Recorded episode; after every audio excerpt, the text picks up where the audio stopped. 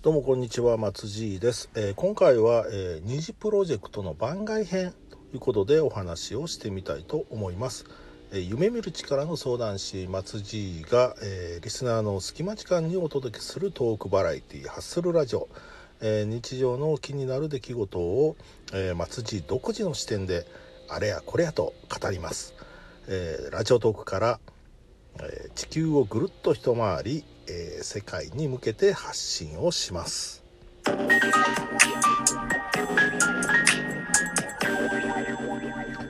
はい、えー、二次プロジェクトの番外編ということで今日お話をしたいのは、えーと、谷川ひなさんという方です。えー、彼女は今あのツイッターとか YouTube でいろいろ配信をされていてですね、えー、二次プロジェクトのあのパート1参加されていた。なので、えー、東京合宿ですね、えーと、4, 4泊5日の東京合宿で参加をされて残念ながら、えーと、そこまでと韓国合宿には行けなかったという方なんですけれども。でちょっとですねで実は今僕は iPad で彼女のツイートを見ながら、えーと喋ってるんですけども非常にあの何でしょう。まあ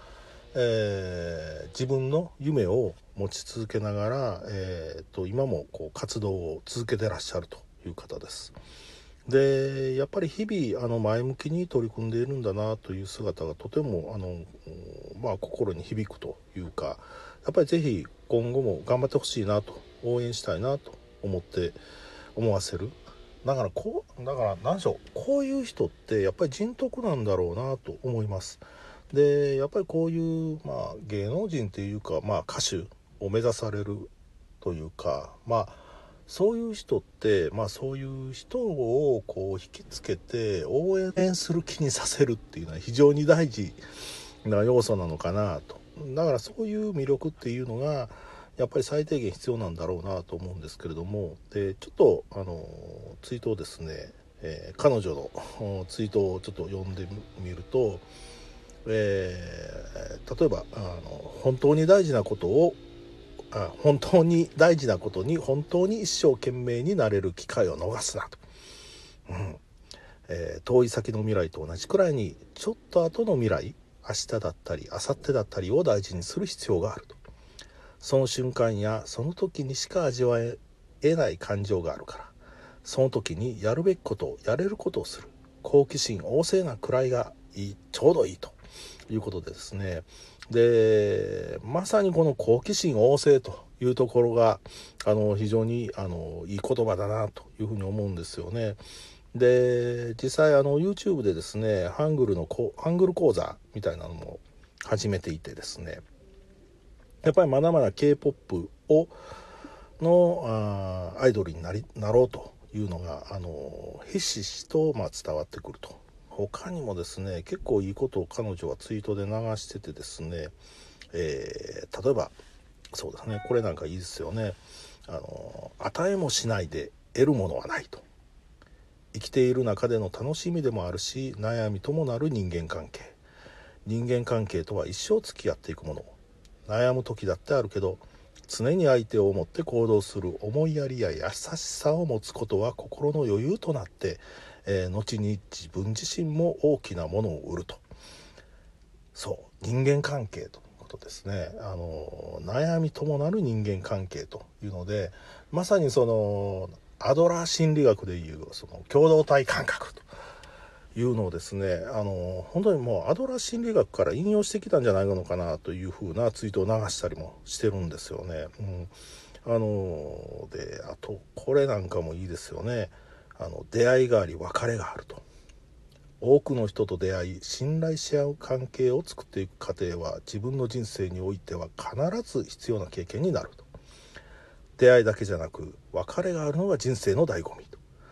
出会って別れるまでの間に自分がどれだけ吸収できてどれだけ成長につなげられるかが大切と。いやあのしみじみをしてしまうんですけれども本当にね、あのー、この、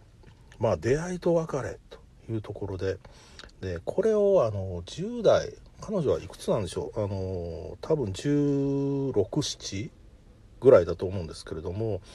でその子がねあの書いてるものだとは僕は、うん、どうしてもちょっとおっさんの疑り深いところがあってですね ひょっとしたらマネージャーとか事務所の人が流してるんじゃないのかなと思うんですけれども本当にこういうことをですね毎日こう発信をしてるんですよ。で特にそのまあ今書いてたまああそうですね別であの一期一会というのにもツイートを流してたりするんですけれどもそうまあ日プロジェクトっていうのはこう1万人の方が応募されてでその中からまあ東京合宿で26名選ばれる選抜されるんですけどもまさにあの26名に選ばれるっていうことだけでもやっぱりすごいことなんじゃないでしょうか。やっぱりそこでやっぱり何か光るものがあるからこう26名に選抜されたんだろうしでその選抜された中で、えー、そうやっぱりそういう彼女自身が持ってる素質才能みたいなものがやっぱりこれからまだまだ、あのー、伸びていくんだろうなと。でやっぱり夢っていうのをこうやっぱり持ち続けてないと人ってあの成長していかないので、まあ、こういう夢を持ち続けて、えーと、いろんな活動を続けているっていうことが本当に素晴らしいなというふうに思います。でそういうことを考えるとですねまあ彼女だけではなくってやっぱりこの二次プロジェクトに応募された1万人の方やっぱりそれぞれにエピソードがあってストーリーがあったんだなというのがあのよくわかると。だからあの本当は、ま、彼女だけではなくって多分いろいろこう二次プロジェクトというものを中心にして、えー、いろんな方のストーリーとかエピソードっていうのがまだまだあるんだろうなというふうに感じます。だからそのやっぱりそういう一人一人のこうストーリーをこう感じて、えー、やっぱり応援していきたいと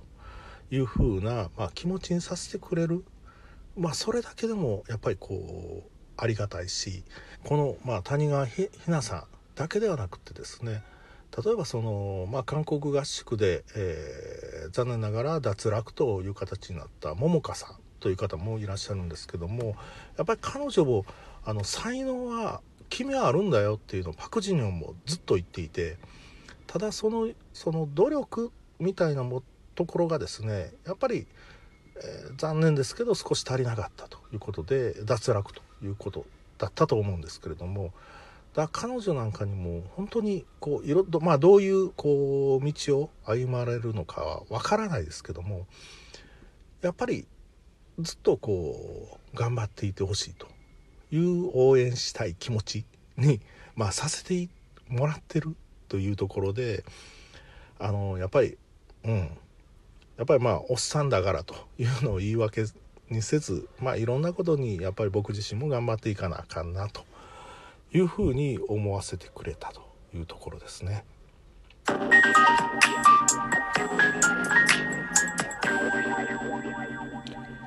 はい、えー、松爺のハッスルラジオ今回いかがでしたでしょうか？で次回は、えー、ちょっとまだ決めてないんですけれどもまた配信を続けてしていきたいと思っています、えー、クリップの登録よろしくお願いいたします。それではまたよろしくお願いいたします。